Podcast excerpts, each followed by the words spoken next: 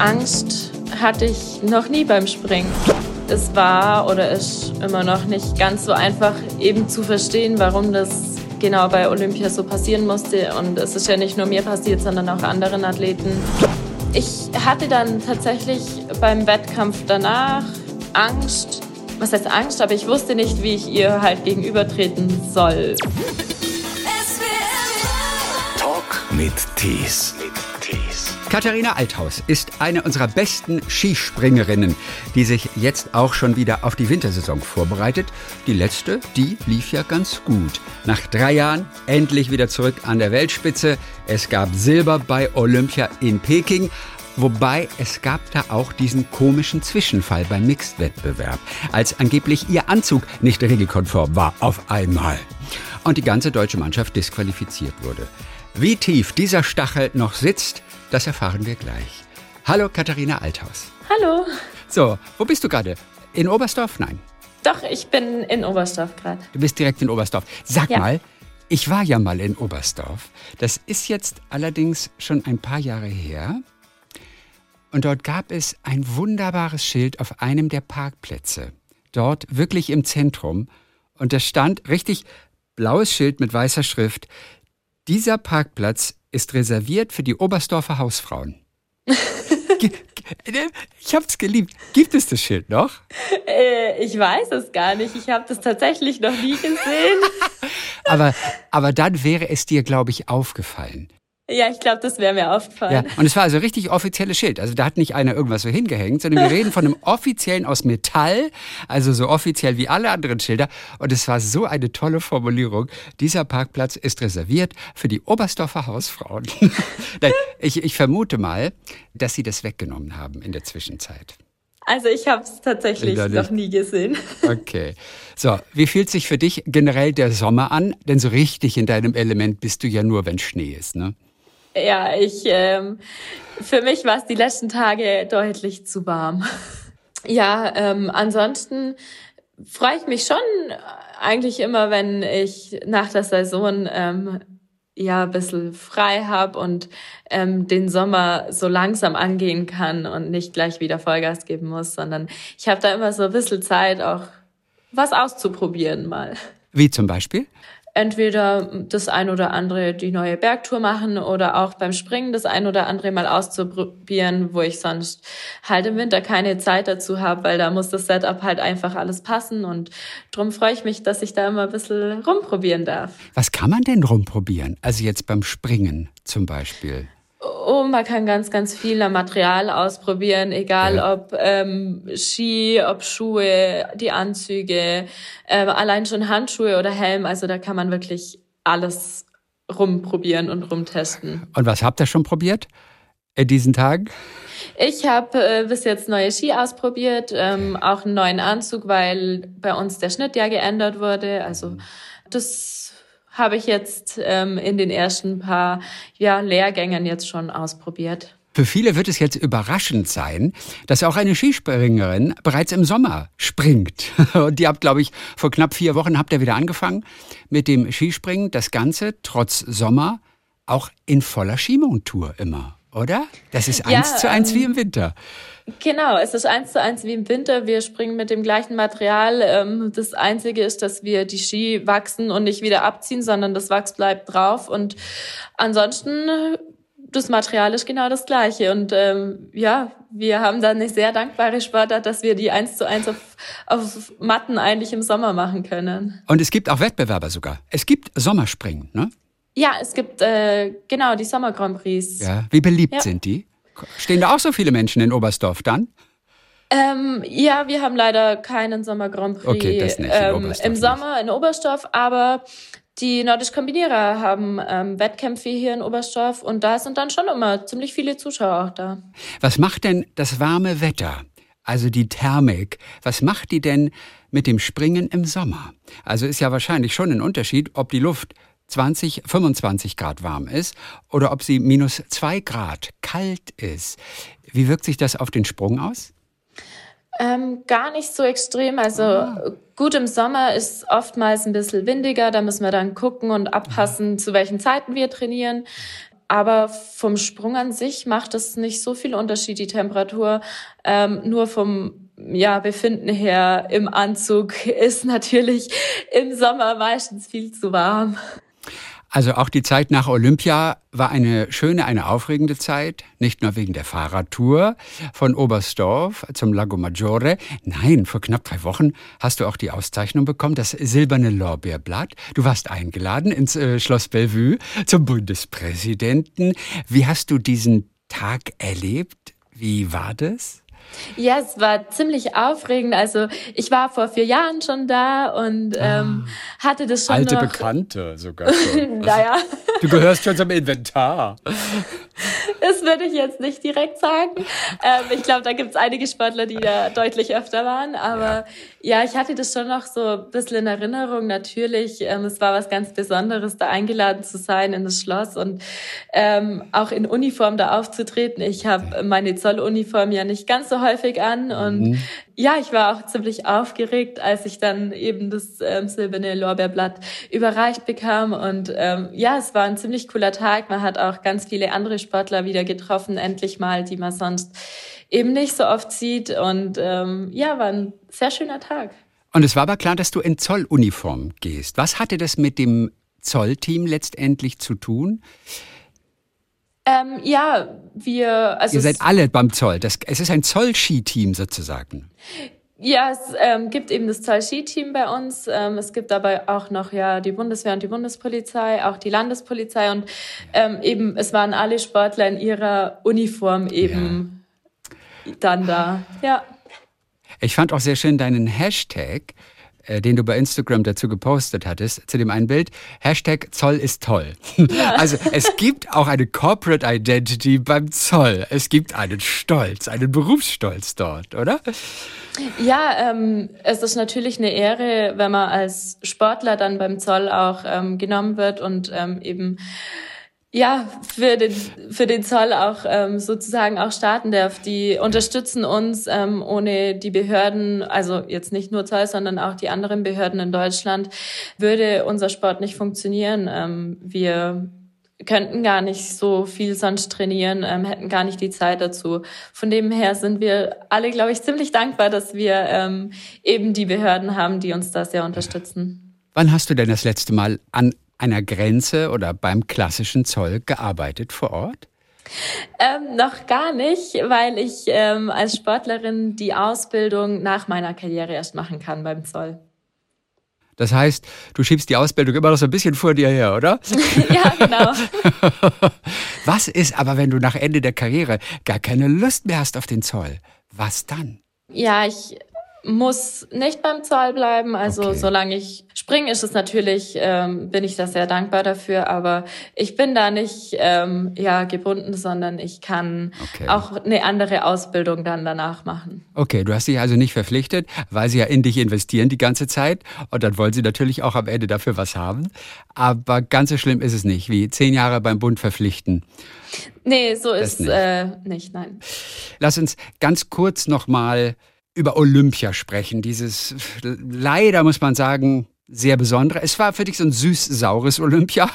Dort in China die Silbermedaille war natürlich toll im Einzelsprung, im Mix dann diese Disqualifikation. Zunächst mal muss ich fragen, ich sehe jetzt vor allem aber dein Gesicht, aber hast du vorschriftsmäßige Sommerkleidung an? Ist da alles regelkonform? ja, ich habe ganz normal T-Shirt und kurze Hose an. Das ist ganz gut. Also, du hast das Silber gewonnen Anfang des Jahres. Das war großartig. Dann wirklich ein bitteres Aus beim Mixed-Wettbewerb. Es wurde bezeichnet als Drama, eine Farce, Kasperle-Theater, ein Skandal. Äh, du wurdest disqualifiziert, weil ja dein Anzug nach Ansicht der Kontrolleure oder eines Kontrolleurs nicht regelkonform war und damit war auch das ganze Team raus. Ihr wart auch noch um die Medaillen mitgesprungen zu diesem Zeitpunkt. Wie tief sitzt dieser Stachel noch? Ja, schon noch tief. Also ähm, es war oder ist immer noch nicht ganz so einfach eben zu verstehen, warum das genau bei Olympia so passieren musste. Und es ist ja nicht nur mir passiert, sondern auch anderen Athleten. Ja. Wir haben viel darüber geredet, auch im Team, auch mit den anderen Teams, aber es kann irgendwie keiner so richtig verstehen. Und ähm, ja, es ist natürlich schwierig, damit dann umzugehen. Ich hoffe einfach, dass sowas nie wieder passiert. Also Distanz hast du mittlerweile ein bisschen, denn da vor Ort, äh, hast du noch in Erinnerung, wie verärgert du warst? Ist das noch lebendig in dir?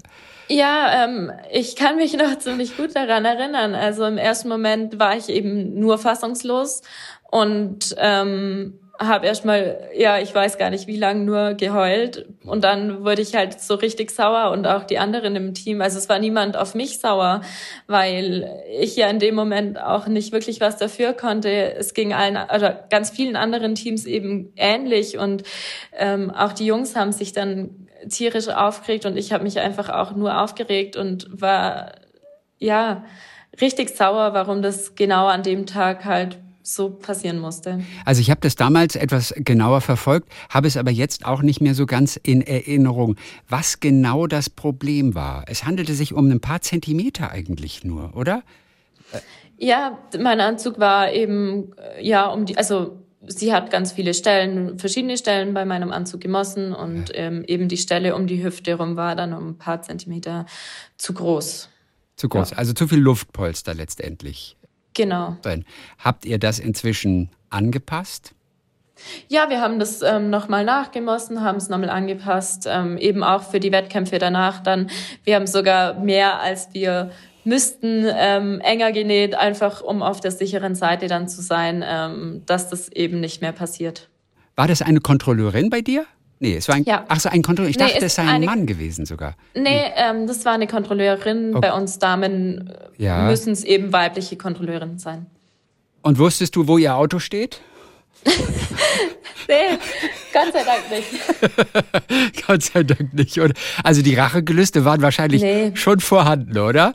Also ja, ich also ähm, ich hatte dann tatsächlich beim Wettkampf danach Angst, was heißt Angst, aber ich wusste nicht, wie ich ihr halt gegenübertreten soll, weil ähm, zum einen hatte ich Angst, ähm, dass ich vielleicht wieder disqualifiziert wird, dass sie, ja, sie hat den sehr rauen Ton an sich wieder mit mir so umgeht.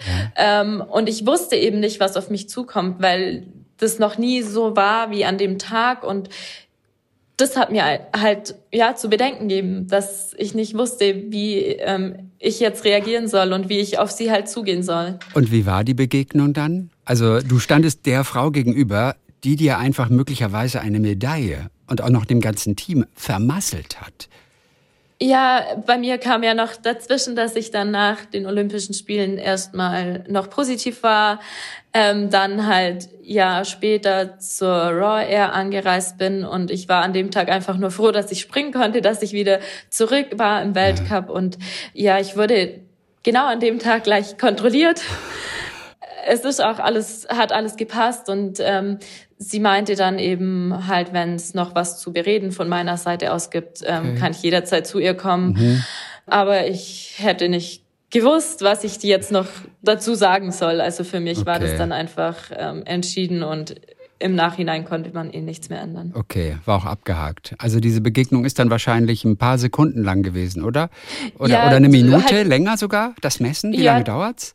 Die Kontrolle hat schon ein bisschen länger gedauert. Ja. Ich war, glaube ich, ja um die ja, ja, zwei, drei, fünf Minuten vielleicht in der Kontrolle, ähm, aber nicht länger. Okay. Aber es wurde nicht gescherzt oder es wurde auch nicht gelächelt. Es, war, es stand schon noch zwischen euch und war schon noch eine ernste Geschichte. Ja, auf jeden Fall. Also ähm, ja, es stand auf jeden Fall zwischen uns und ähm, wir haben da auch nicht drüber, also ich habe da auch nicht drüber lachen können mehr. Man dachte zunächst mal, mit den Kontrolleuren, die das ausgelöst haben, da würde noch irgendetwas passieren, dass das auch irgendwie auch nicht in Ordnung war. Aber die haben weitergemacht. Also das hat auch keine Konsequenzen für die Kontrolleure letztendlich gehabt.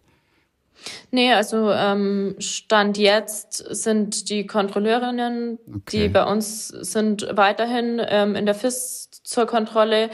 Ähm, nur der Kontrolleur der Herren ja. ähm, wurde jetzt ersetzt oder hat gekündigt okay. und da gibt es jetzt einen neuen. Der hat gekündigt, weil der Druck zu groß war? Oder weiß man, der leer ist? Man weiß, man weiß äh, nichts, nichts Näheres, nee. Damals hieß es, diese ganze Aktion, dass da plötzlich einer etwas bemängelt, was vorher nie bemängelt worden war, das würde das Skispringen beschädigen. Also die, die, das waren sehr, sehr große Worte. Ist davon etwas übrig geblieben? Siehst du, dass es das Skispringen an sich beschädigt hat, diese Aktion? Eine Aktion ausgerechnet bei den Olympischen Spielen noch, beim wichtigsten Wettbewerb überhaupt im Jahr. Also ich glaube gar nicht, dass es ähm, eben so die Kontrolle und dass das das Nachmessen von der Stelle an sich war, sondern halt einfach, ähm, dass man die Damen, also nur die Damen disqualifiziert hat bei einem Wettkampf, der zum ersten Mal bei den Olympischen Spielen halt stattgefunden hat. Das mhm. Mixteam gab es zum ersten Mal, es war eine Premiere und ich glaube, das ähm, wird halt immer so bleiben, dass das erste Mixteam der Geschichte bei Olympia halt ähm, ja nicht so lief, wie sich das äh, alle gedacht hatten. Ja, Katharina, auch da hast du Geschichte geschrieben. Weißt du, ja. was ihr nicht alles tut, ihr Springer, um Geschichte zu schreiben, wirklich. Naja, lustig ist es nicht im Nachhinein, aber okay.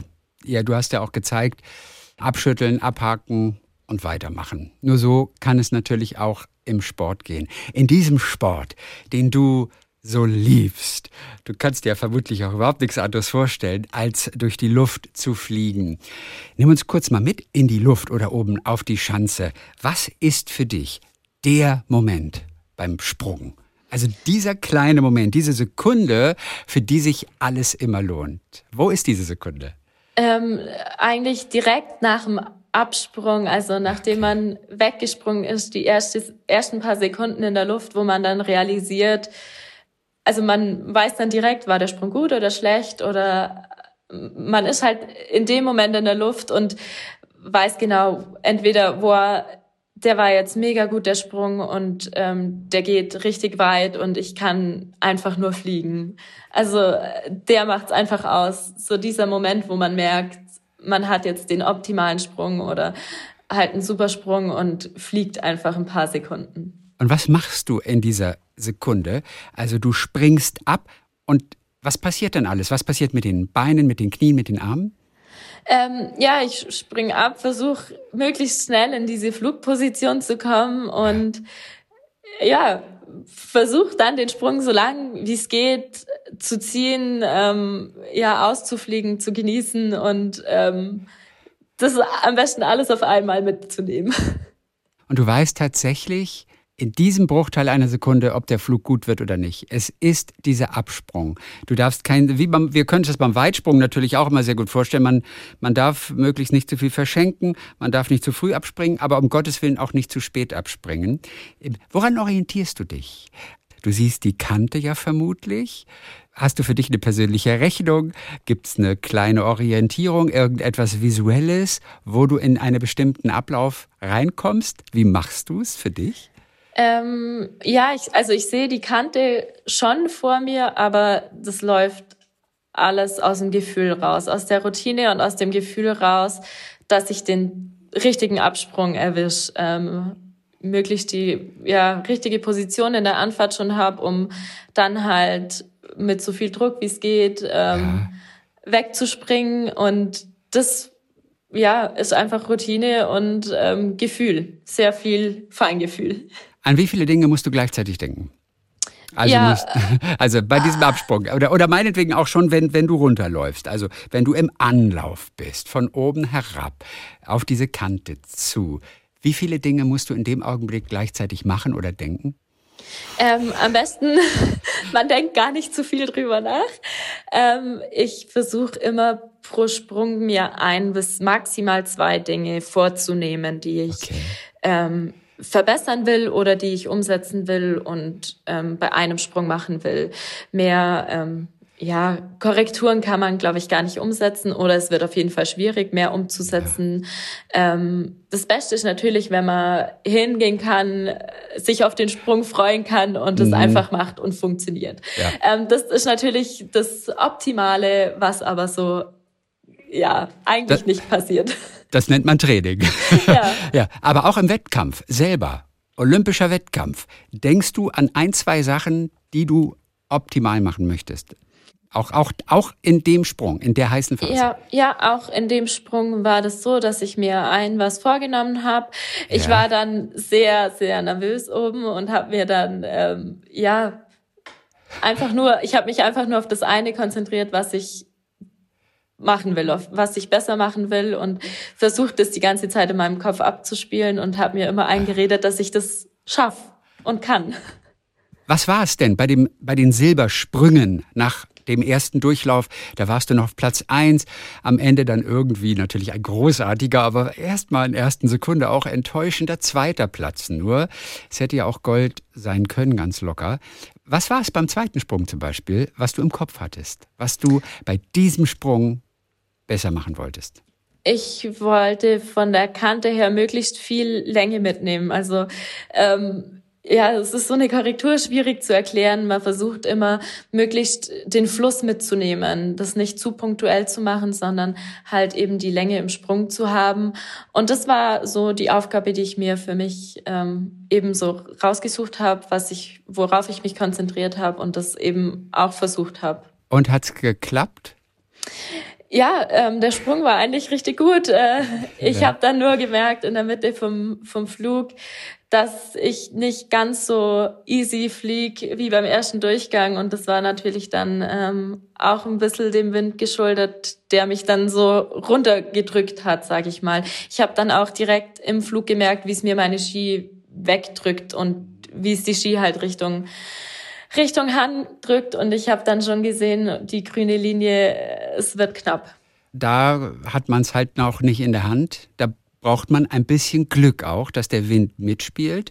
Es gab einige Kommentatoren, die damals, glaube ich, gesagt hatten, der Mann, ich glaube, war es ein Serbe, der hat das Go gegeben und da sagte irgendjemand, oh ey, der hätte jetzt echt noch ein bisschen warten können, denn der Wind war definitiv nicht optimal. Hast du das in dem Fall auch so gesehen, in dem Augenblick gespürt, wo du startest? Es ist jetzt eigentlich nicht der ideale Punkt, aber okay, runter geht's. Ähm, also der Mann an der Ampel eben, der sozusagen ja. das, das grüne Licht gibt, ähm, war ein Slowene und Slowene ähm, war das ja. Genau, ich habe aber, also ich sehe oben nicht den Wind. Ich sehe oben nicht, ähm, wie der Wind ist. Ähm, ist auch eigentlich ganz gut, weil dann macht man ja. sich schon gar nicht so viel Kopf drüber, sondern springt einfach. Ähm, oben habe ich das nicht gewusst, dass der, der Wind nicht so gut ist. Natürlich kann man drüber, drüber streiten. Ähm, klar hätte er noch warten können.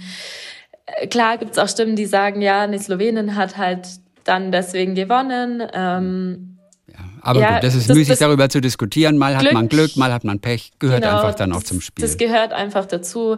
Ja. Natürlich an so einem Tag sehr ärgerlich und ja, für mich ist fast ja ein bisschen ärgerlicher, weil ich halt keinen Fehler gemacht habe. Mein Sprung war richtig gut und ich kann halt ähm, nicht sagen, okay, ich habe den Fehler gemacht, den werde ich nächstes Mal nicht machen, sondern ich weiß halt, ich hatte den optimalen Sprung und das hat halt nicht gereicht.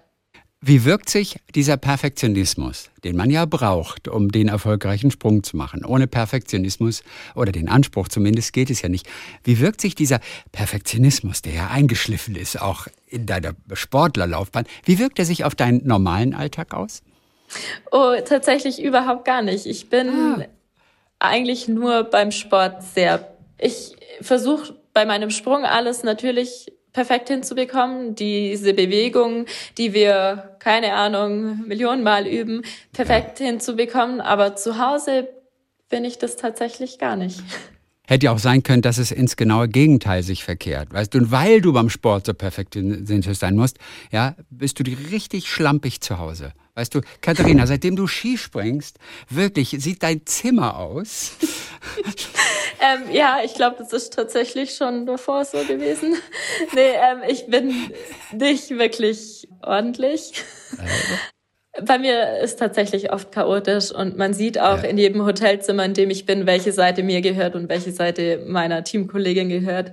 Aber ich glaube, das ist für uns schon sehr normal. es hieß ja, beziehungsweise einige Jahre lief es natürlich nicht so gut wie letztes Jahr. Und dann sagte man natürlich, jetzt ist sie wieder zurück. Sie ist wieder in der Weltklasse, zurück nach drei Jahren. Was war denn in den drei Jahren davor? Was lief denn da jetzt nicht ganz so optimal? Wie blickst du zurück auf die drei Jahre, bevor es dann wieder so richtig gut lief? Ähm, also ich habe mir jetzt, äh, ja, ich habe daraus mitgenommen einfach, dass ich, ähm, ich war sehr nervös wieder. Ich war die Jahre davor fast zu wenig nervös.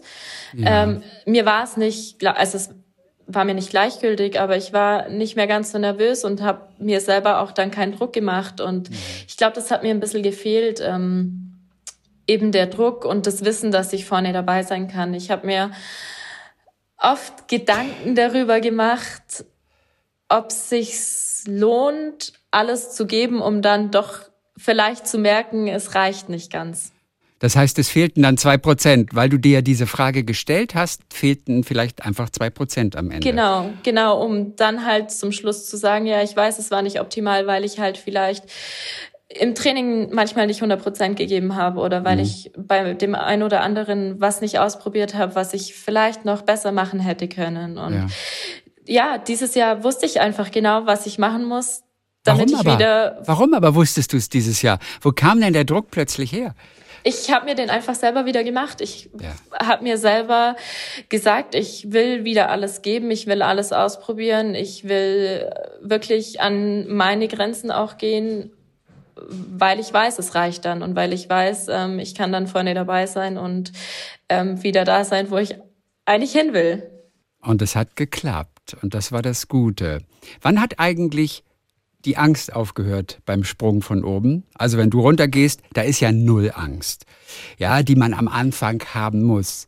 Wann hört die Angst vor einem Sprung? Wann hört die auf? Wie lange dauert das? Ich glaube tatsächlich, Angst hatte ich noch nie beim Springen. Also man fängt so klein an und ja. steigert sich dann nach und nach und in so einem Kindesalter hat man keine Angst von der Schanze zu springen. Da macht man, macht man einfach alles und ja, es steigert sich wirklich so Schritt für Schritt. Ähm, umso älter man wird, umso größer werden die Chancen, umso besser man auch wird. Und ich hatte nie Angst, von der Schanze zu springen. Und du hast mit sechs hast du im Prinzip das Skispringen angefangen. Wie genau. hat diese Begeisterung angefangen? Und wollten es alle Mädchen aus der Gegend eigentlich damals machen, Skispringen? Nee, also ich habe wegen meinem großen Bruder angefangen, der war ja. und ist immer noch für mich äh, ein Vorbild. Und ja. ich war dann halt beim Training dabei, klar in Oberstoff an der Schanze mit der Vierschanzentournee und so hat man das ja direkt vor der Haustür. Man kriegt es ja, von klein auf mit und ich wollte es unbedingt auch ausprobieren. Ähm, meine Freundinnen drumherum hatten den Reiz oder wollten den Reiz nicht. Und es gab aber schon beim Skiclub Oberstoff ganz viele Mädels, als ich angefangen habe. Also war es dann auch damals nicht komisch, als Mädchen da anzufangen okay, zum, ja. zum Springen. Und ja, ich wollte es einfach ausprobieren. Wie erfolgreich ist denn dein Bruder?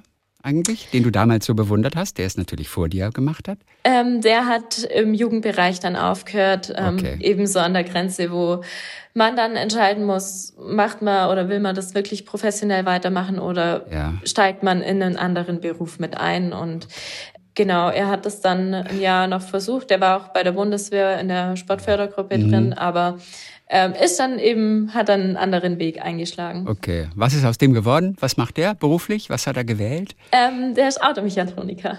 Ah, okay. Ja, ein Autoschrauber auch. Also, also nicht nur Schrauber, aber der, na natürlich genau. klar. Das ist natürlich auch so eine Leidenschaft. Verstehe ich. Da war Leidenschaft gegen Leidenschaft, ne? Ja, ja. Als du klein warst, da gab es ja noch keinerlei Wettbewerbe oder auch Weltmeisterschaften für Frauen im Skispringen. Warst du dir dessen bewusst? Ich glaube ganz am Anfang nicht. Also ich weiß auch noch die ersten ja, Wettkämpfe haben wir auch gegen Jungs gemacht. Das war auch irgendwie nie Thema anfangs. Irgendwann kam das dann schon. Klar, es gibt keinen Weltcup, es gibt keine Weltmeisterschaft und auch keine Olympischen Spiele. Aber ich weiß nicht, ich habe mir darüber keine Gedanken gemacht, weil ich immer im Kopf hatte, irgendwann wird es das schon geben. Okay, also damit hast du zumindest gerechnet, was ja sehr weitsichtig war. Ja, ich, ich habe auf jeden Fall damit, also darauf gehofft, dass es das irgendwann gibt, ja. Ja. Wie zielstrebig warst du denn? Also war es vor allem ein Spaß am Fliegen in der Luft oder wie ehrgeizig warst du schon als kleines Mädchen? Also ich war oder bin immer noch ziemlich ehrgeizig. Ähm, ich, wenn ich mir was in den Kopf setze, dann muss das am besten gleich sofort funktionieren.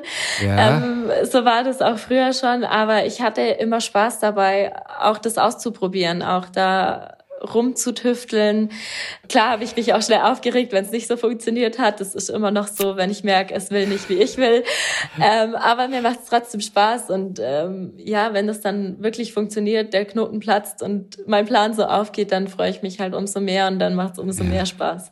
Also du hast von klein auf das Ding natürlich schon gemacht und dennoch gibt es diesen ersten großen Sprung, an den du dich erinnerst. Ich glaube, bei dir war es mit 13, als du das erste Mal von der großen Schanze bist. War das auch nur ein bisschen höher als die anderen davor? Oder wie hast du deinen ersten wirklich großen Sprung in Erinnerung? Ja, ich war ziemlich nervös. Ich wusste, ich, ich kann's. Ich wusste auch, wenn mein Trainer äh, mich lässt und abwinkt, dass alles gut gehen wird. Aber klar hat man dann so Bauchkribbeln und ist nervös. Und es ist, glaube ich, jedes Mal, wenn es auf eine nächstgrößere Chance ging, so, dass man sich denkt, oh wow, gell, schon ganz schön hoch. Und in der Anfahrt ist man dann schon ganz schön schnell und man fliegt ganz schön weit. Und, aber das Gefühl nach so einem Sprung war jedes Mal so faszinierend. Und ähm, man hat dann so viel Adrenalin und freut sich einfach so drüber, dass man das geschafft hat, von der nächstgrößeren Chance zu springen. Also ich halte fest, Nervosität ja, aber nie Nervosität, die an Angst grenzt. Es ist nie Angst gewesen. Nee, es ist nie Angst gewesen. Ich war oft nervös. Ich bin auch, also jetzt anders nervös beim Wettkampf natürlich, ja, aber das gehört dazu, glaube ich. Also ich brauche tatsächlich diesen Nervenkitzel. Ich merke und habe das über die Jahre jetzt ähm, ja gemerkt, dass ich das unbedingt brauche. Ähm, und ich auch meistens nur nervös bin, wenn ich weiß, es wird richtig gut. Welche Konflikte gab es damals mit der Schule? Also Oh, ich, ich sehe schon, du, du überlegst kurz, du, ein kleines Lächeln auf den Lippen. War offensichtlich ein Thema. Ja, ähm, klar, es ist natürlich immer Thema, wenn man, also ich war ja dann auch schon ziemlich jung mit in der Mannschaft. Ich bin mit 15 Jahren in die Mannschaft gekommen und ja, schwierige Zeit immer in der Pubertät und dann mit Schule, mit Sport. Es war nicht immer einfach. Ich war auch keine Musterschülerin. Ähm, mhm. Aber ich wusste auch von klein auf, wenn es in der Schule nicht funktioniert, dann kann ich nicht Skispringen. Es war immer so ausgemacht, die Schule muss laufen, damit ich dann halt auch weg darf, damit ich auf die Lehrgänge darf, auf die Wettkämpfe. Und drum war das immer so, okay, ähm, ich weiß, ich war nie so richtig gut in der Schule, aber ich habe natürlich versucht, alles, was ich verpasst habe, aufzuholen und ähm, trotzdem, wenn ich dann da war, auch wirklich präsent zu sein und ähm, ja.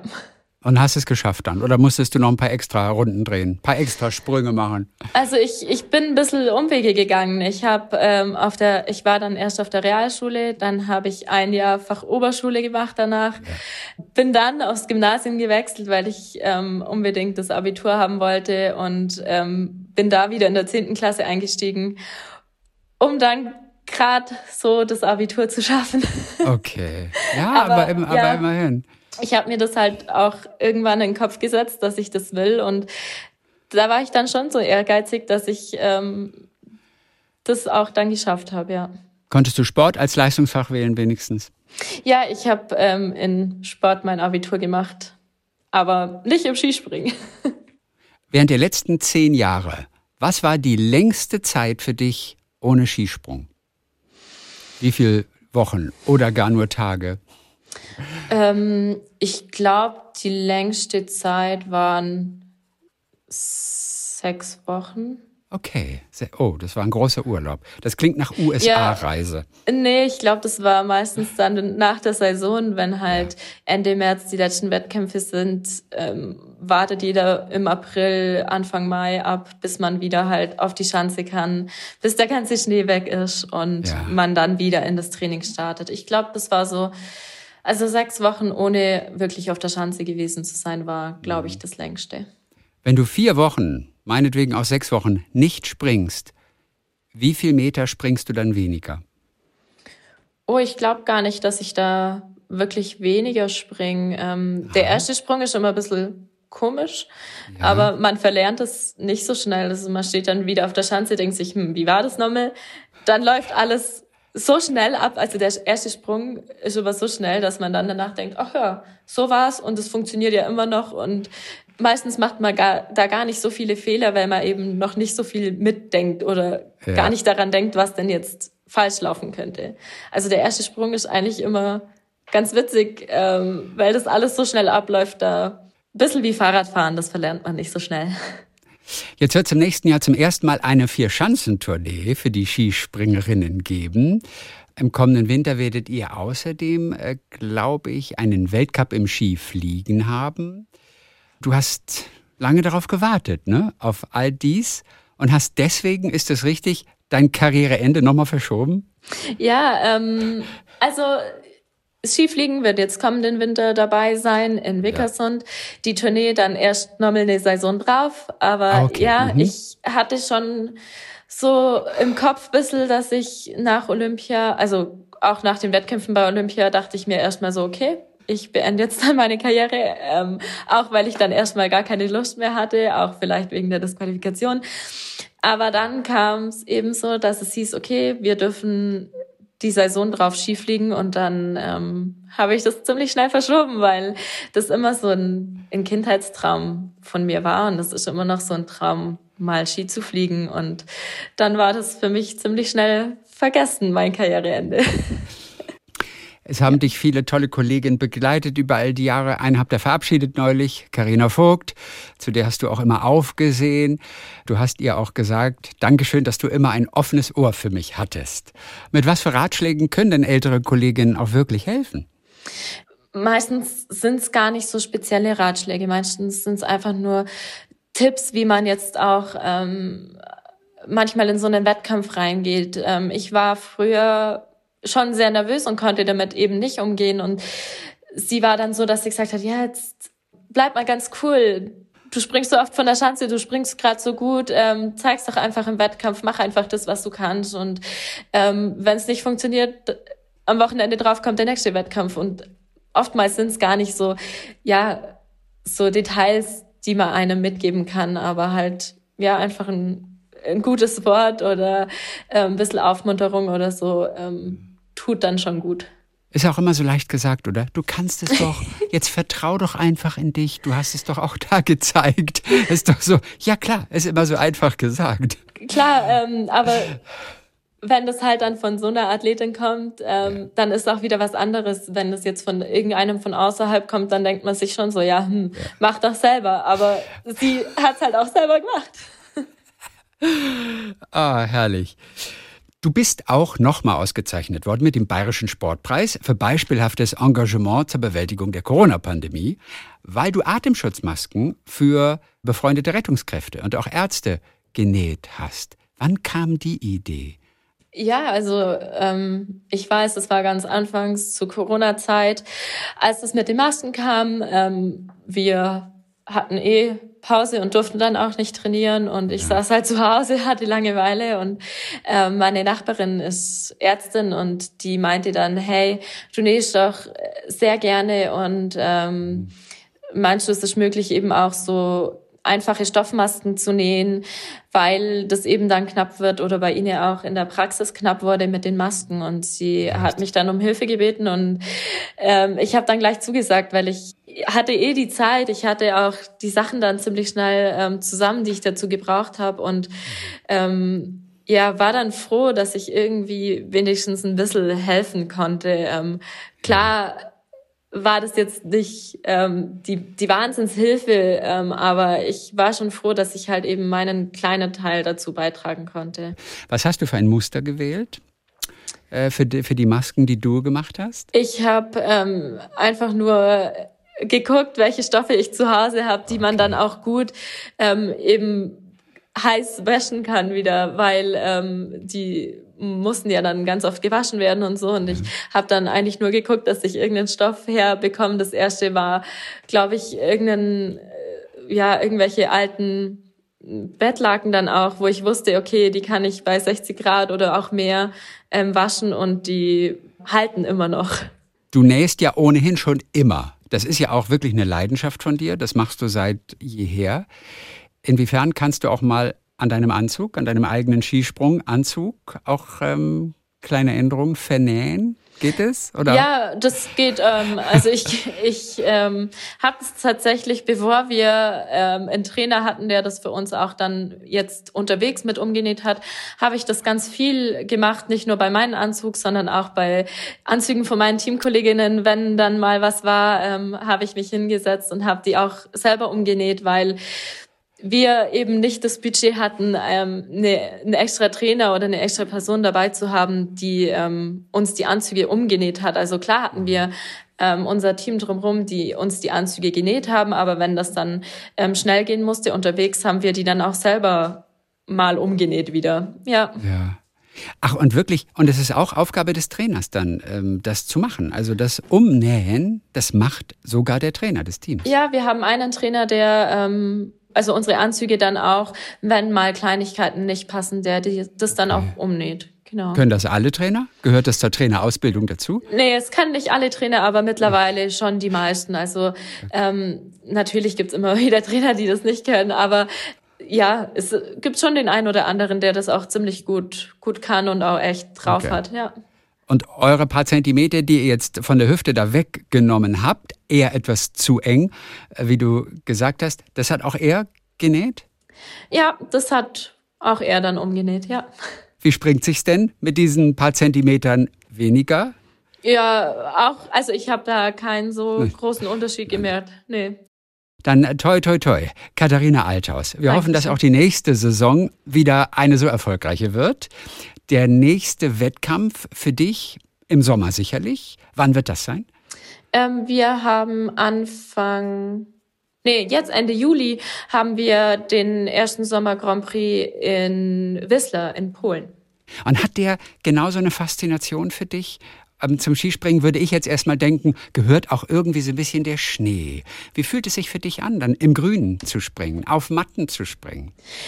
Also tatsächlich fühlt sich's nicht groß anders an vom Sprung her, aber ich springe tatsächlich auch lieber im Winter, weil es mir generell eher immer zu warm ist. Ähm, und ja, für mich gehört das Skispringen auch eher im Winter, aber im Sommer ist natürlich cool, dass wir das eben auf den Matten genauso machen können und ja, auch in den Wettkämpfen im Sommer dann schon mal gucken können, ungefähr, wie springe ich denn im Gegensatz zu den anderen Athleten. Und der Winter fühlt sich mehr wie Märchen an, ne? Ja, das ist halt so e-, eher so meins. Katharina Althaus, herzliche Grüße nach Oberstdorf und toi toi toi. Dankeschön. Talk mit Tees. Ein Podcast von SWR3.